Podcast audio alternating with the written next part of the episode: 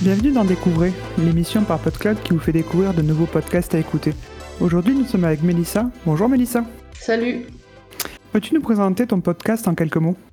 Oui, alors Webry Podcast, euh, c'est un podcast d'analyse, euh, de critique euh, esthétique, culturelle et politique de manga et d'anime.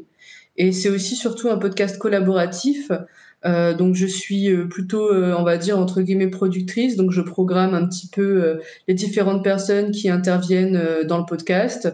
Et parfois de temps en temps aussi, je suis host du podcast et je programme les interviews. Et en fait, le but c'est de mettre un petit peu en avant des personnes qui ont moins, on va dire moins pignon sur rue dans le monde des animés et des podcasts.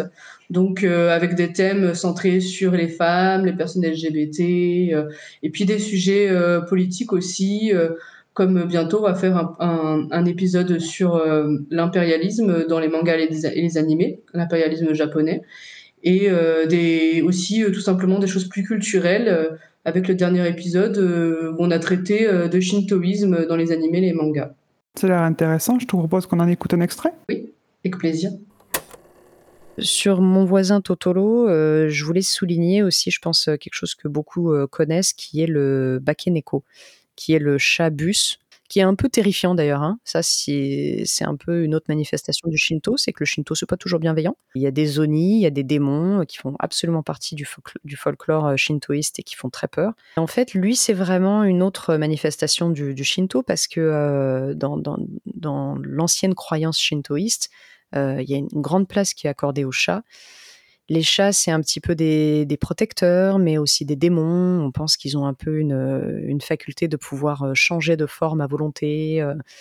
Et ce chat qui se transforme en bus, c'est complètement ça, tu vois. C'est absolument relié au Shinto pour ça. Et Mélissa, à quel âge as-tu découvert que tu étais une web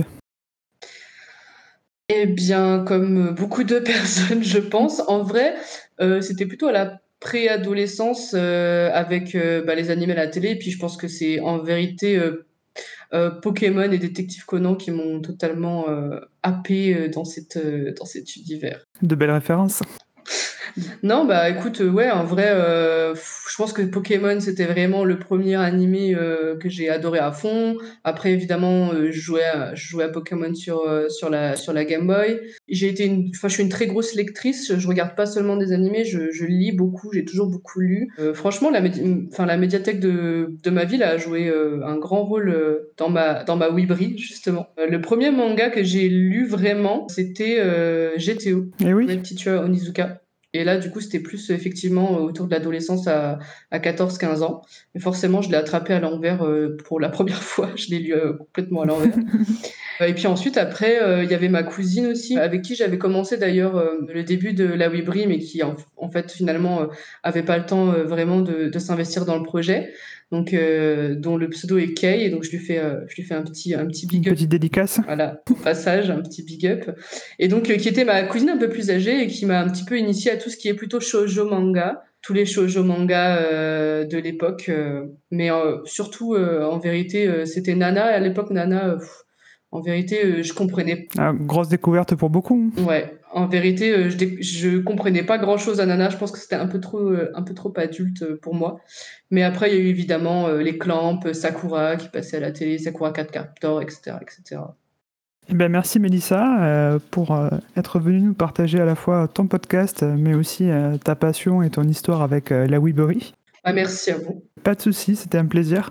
Et ben, je vous invite tous à venir écouter la, la sur PodCloud ou sur votre application préférée. Prenez soin de vous et bonne journée. Bonne journée et lisez des mangas et regardez des animés.